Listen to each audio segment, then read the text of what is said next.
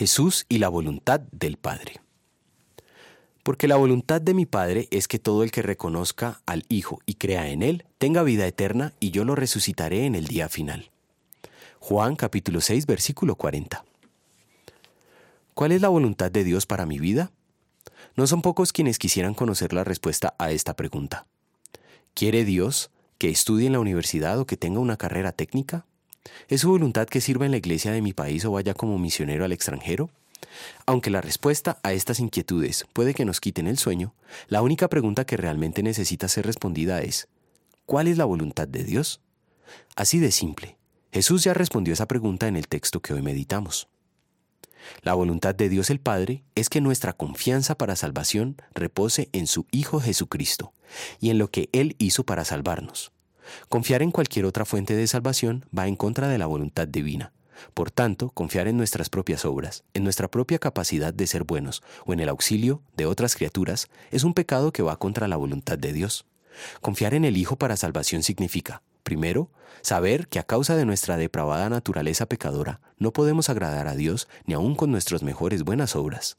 Segundo, por tal motivo somos únicamente merecedores de toda la ira de Dios.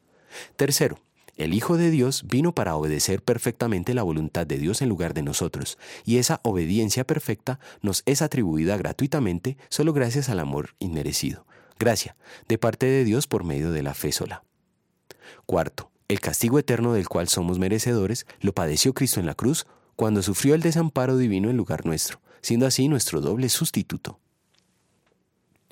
Puesto que es la voluntad de Dios que la salvación de cada ser humano esté ligada a la obra de Cristo, creemos y confesamos que los siervos de Dios, de tiempos anteriores a la encarnación de Dios, el Hijo, creyeron y fueron salvados por fe en Cristo, tal como dan testimonio las sagradas Escrituras. En gratitud por la redención obrada por Jesucristo, vamos a querer confiar en sus méritos solamente, y no en los nuestros, y vamos a querer adorarle como Dios, pues Él es el verdadero Dios y la vida eterna. Oremos. Soberano Señor Jesucristo, tú eres Dios desde la eternidad y hasta la eternidad. Pero no te aferraste a ello cuando asumiste la naturaleza humana para salvarme y sujetarme a la ley moral en perfecta obediencia en lugar de mí. Lo hiciste para que por esos méritos tuyos pueda yo ser declarado justo y llamado santo. En la cruz pagaste mis pecados, así me libraste de la condenación eterna que merezco. Gracias por tanto amor y bondad que no merezco. Amén.